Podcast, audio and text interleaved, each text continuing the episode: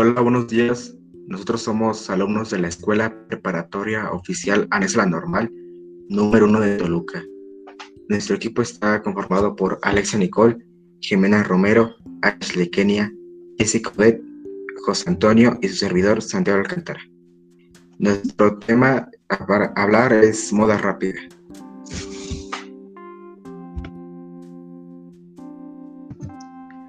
La forma en la que nos vestimos influye en cómo nos relacionamos con las personas, ya que nos da sentido de pertenencia. Y eso hace que en años anteriores las personas se vistieran por encima de su clase social. Y aunque hoy en día existen esos códigos de vestimenta, eh, lo que ahora escogemos para vestirnos va más hacia la tendencia de moda y a lo que va nuestro presupuesto. Y según el Instituto de Recursos Humanos, estima que hoy en día compramos 60% más de la ropa que se compraba en el 2000. El impacto de la moda rápida. La industria de la moda rápida es responsable del 10% de las emisiones globales y de la producción del 20% del agua residual a nivel mundial. Al lavar la ropa sintética se desprenden micro, partículas, así que el 30% de los desechos plásticos en el océano son microfibras textiles. Eh, en 2015, la industria de la moda rápida produjo 92 millones de toneladas de desechos. Últimamente la moda este, ya no se hace como antes antes la moda, bueno, las prendas se hacían artesanalmente. Primero se tenían que tomar las medidas, después se tenía que escoger un diseño, después se tenía que escoger la tela y finalmente esperar a que el artesano terminara la prenda. Hoy se ahorraron ese procedimiento crearon un sistema de moda rápida eh, para generar más ingresos. Esta moda rápida en qué consiste? Antes las prendas se hacían de acuerdo al cuerpo de cada individuo pero ahora hay prendas preestablecidas, por ejemplo, talla chica, talla mediana y talla grande. Las prendas, así como los zapatos y accesorios, tienen moda y estilo. Mm, por ejemplo, últimamente se han puesto de moda los sneakers de diferentes marcas y esto ha provocado que dichas marcas este, aumenten su producción de estos tenis. ¿Y qué nos impulsa a comprarlos? Esta es una característica muy importante. Esto lo logran a partir de la publicidad que causan en nosotros por medio de la publicidad. Nosotros como jóvenes de 16 años, por ejemplo, en su publicidad vemos a otros jóvenes de nuestra edad vestidos bien con un outfit este muy bueno este con esos sneakers y nos queremos ver igual y nos impulsa a comprarlos. Esto obviamente se llama publicidad y es lo que genera su, su principal fuente de ingresos para que sigan siendo rentables, por así decirlo, y no se vayan a la quiebra. Eh, hablando de emisiones de miedo, eh, en 2015 se publicó un reporte en el que eh, la industria de la moda fue responsable de la generación de 1.715 millones de toneladas de emisiones de CO2, lo cual es equivalente al consumo de 79 millones de metros cúbicos de agua y de la producción de 92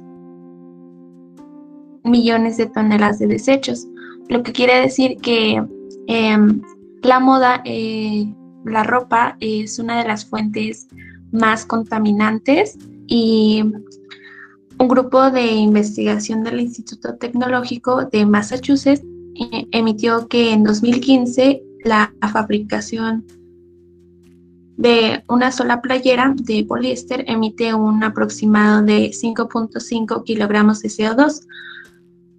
Y aparte de esto, se agrega la, las emisiones um, que generan cuando tiramos las prendas. Eh, para evitar esto, la fundación de Ellen MacArthur propuso que eh, em, si mucha de la ropa que no se vende eh, se debe incinerar para reducir el volumen de la basura en los tiraderos y evitar que que caiga en manos equivocadas.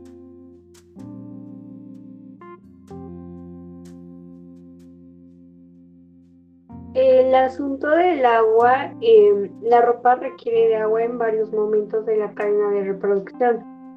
Eh, para estimar con mayor fidelidad cuánta, no hay que dejar de considerar que el agua con la que se regaron las plantas o la que se dio a beber los animales, de los que se extrajeron las fibras para producir un kilo de algodón. Por ejemplo, se necesitan aproximadamente 10 mil litros de agua suficientes para que una persona se mantenga hidratada durante 13 años. Em, con esta cantidad de algodón apenas alcanza para una playera y un pantalón de mezclilla. Eh, las telas luego se sumergen en baños de agua mezclada con diferentes productos químicos para blanquearlas y hacerlas más eh, maleables y dispersar y fijar los pigmentos y finalmente lavarlas. Eh, todos estos residuos acuosos se invierten en los ríos locales sin ningún este, miramiento. En Indonesia, por ejemplo, unas 2.000 fábricas textiles vierten sus aguas residuales en el río Citarum, considerado con el más contaminado del mundo. México no está eh, exento de esta sucia realidad. En 2012, eh, Greenpeace denunció que las empresas fabricantes de mezclilla, de látex y lavamex han contaminado, contaminado los ríos San Juan en Querétaro y San Pedro en Aguascalientes durante años, mientras en que los otros países desarrollados la contaminación del agua se considera un delito. En los países en vías de desarrollo esta actividad parece pasar inadvertida. En, en los asuntos de la contaminación del agua no acaba ahí, pues a los océanos llega medio millón de toneladas de microfibras cada año, más o menos lo equivalente a más de 50 mil millones de botellas de plástico. Esas micro, microfibras, microfibras son prácticamente imposibles de limpiar y muy probablemente entrarán en la cadena alimenticia, pues serán ingeridas por peces y luego por peces por los que luego comeremos. Para reducir esto, debemos llevarle la contraria a la dinámica de la moda rápida. Es decir, en vez de comprar más y usar menos, comprar menos y usar más. Una de las alternativas es no comprar ropa innecesaria. Y en Ciudad de México ya se implementaron varios, ya se implementaron varios mercados de trueque textil en donde puedes llevar tu prenda para cambiarla por otra siempre y cuando estén en buenas condiciones. También podemos apoyar a tiendas locales ya que utilizan materiales sustentables y compostables.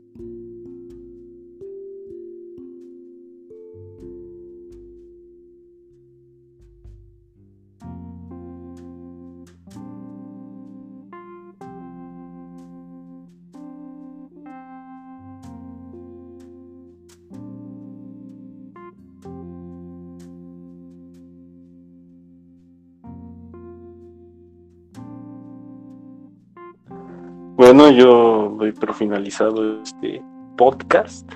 Nuestro tema estuvo un poco interesante, nos hizo pensar bastante en el impacto principalmente ambiental que tiene esta moda rápida y pues que su único, interés de las marcas es generar ingresos a lo, a lo por mayor, sin importarles la naturaleza, la economía, mmm, algunos otros factores nos afectan a todos a la larga. pues sería todo por hoy. Gracias por su atención.